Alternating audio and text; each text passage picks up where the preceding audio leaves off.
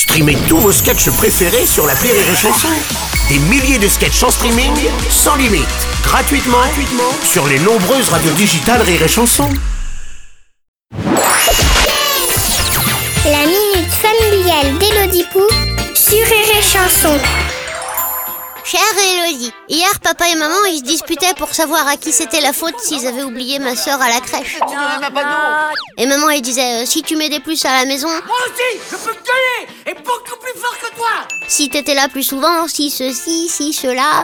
Et je suis pas d'accord Et plus ça va, plus ça empire Et papa il a dit euh, ouais si ma tante en avait on l'appellerait mon oncle.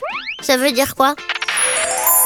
Cher Nagawika, ce qu'a voulu dire ton papa au travers de cette rigolote expression, c'est deux choses. La loi m'empêche de t'expliquer la première sur une radio nationale à une heure de grande écoute, Tu es quand même venu de ton propre gré. Donc tu arrives ici et tu fais ta mijaurée.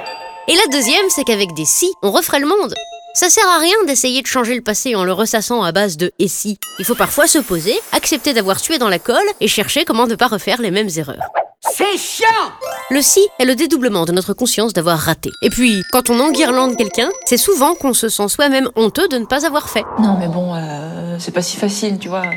Cependant, le si est parfois très utile. Si un Italien te propose un million d'euros. Le si est important dans la quatrième symphonie de Beethoven ou pour couper cet arbre qui barre la route. Quant à la chanson de France Gall, sans les si, il en resterait plus grand chose. En gros, avec des si, on fait parfois des choses bien, comme par exemple une impératrice. Allez, bonne journée Nagawika.